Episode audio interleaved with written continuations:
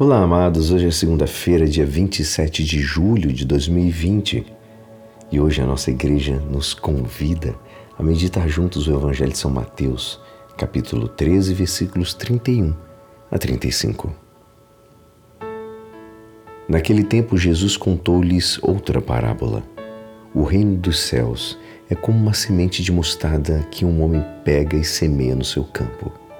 Embora ela seja a menor de todas as sementes, quando cresce, fica maior do que as outras plantas e torna-se uma árvore, de modo que os pássaros vêm e fazem ninhos em seus ramos.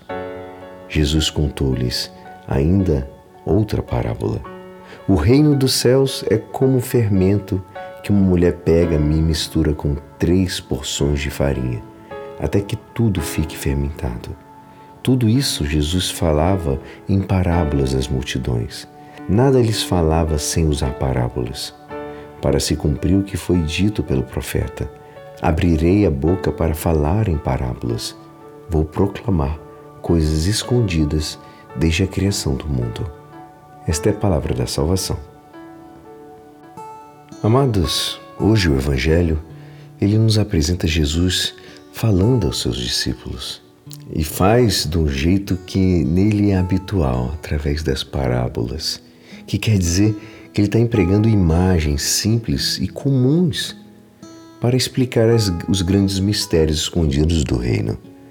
Assim todo mundo podia entender, desde as pessoas de maior formação até as menos formadas. Jesus, na primeira parábola, os grãos de mostarda não se veem, são muito pequenos. Mas se temos cuidados com eles e os regamos, acabam se tornando em grandes árvores. Na segunda parábola, o fermento também mal se vê. Mas se não tivesse ali, a massa não subiria. Assim também é a vida cristã, a vida da graça.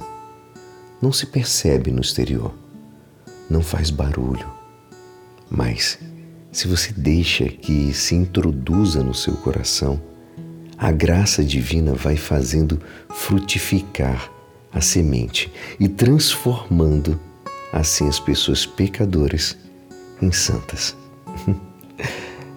Esta graça divina, amados, se dá pela fé, pela oração, pelos sacramentos, pelo amor, pela caridade. Mas a vida da graça é, sobretudo, um dom que devemos esperar e almejar com humildade. Um dom que os sábios deste mundo não sabem às vezes valorar, mas que Deus nosso Senhor quer fazer chegar aos mais humildes e simples. Tomara que quando nos procure, Ele nos encontre não nos grupos dos orgulhosos, né?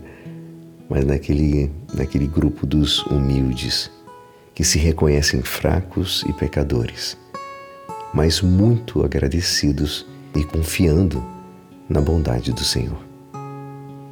Como diz Santo Agostinho, quanto mais se abaixa o coração pela humildade, mais se levanta até a perfeição.